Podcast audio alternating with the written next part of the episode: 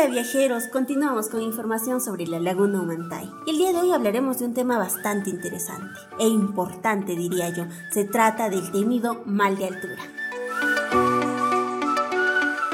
Como ya sabemos, la laguna Humantay se encuentra dentro de la provincia de Anta en el poblado de Soraipampa y al llegar a este hermoso paraíso nos tomará solamente un día. Sin embargo, la caminata muchas veces al subir 4.200 metros sobre el nivel del mar se te hace un poco complicado. Aquí explicaremos algunos tips y algunos pasos que tienes que tomar en cuenta.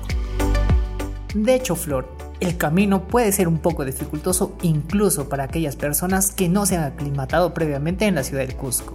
Por ello les puede costar un poquito más llegar a este mágico lugar. La caminata es aproximadamente de una hora y media desde Soraipampa, pero también existe la opción de que puedas rentar un caballo y este te llevará tranquilamente hasta el lugar.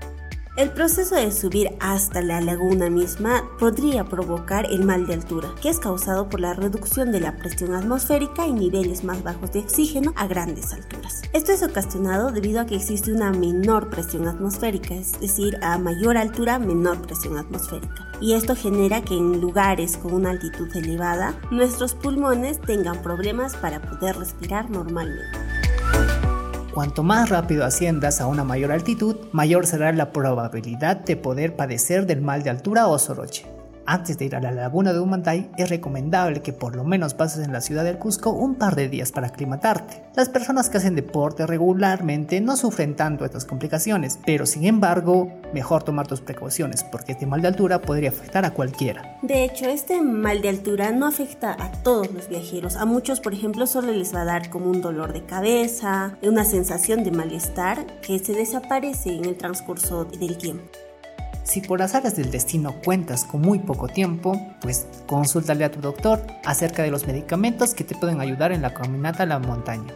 Por cierto, es necesario que también puedas tomar en cuenta lo que es el mate de coca o el té de coca, ya que este te ayudará a aliviar algunos síntomas o malestares que puedas tener de mal de altura.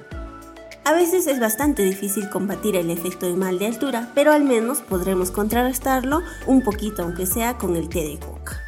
Ahora, si vas con una agencia de viajes, esta te va a brindar todo tipo de implementos para que puedas estar seguro, tales como el oxígeno, el alcohol, el agua florida y entre otros.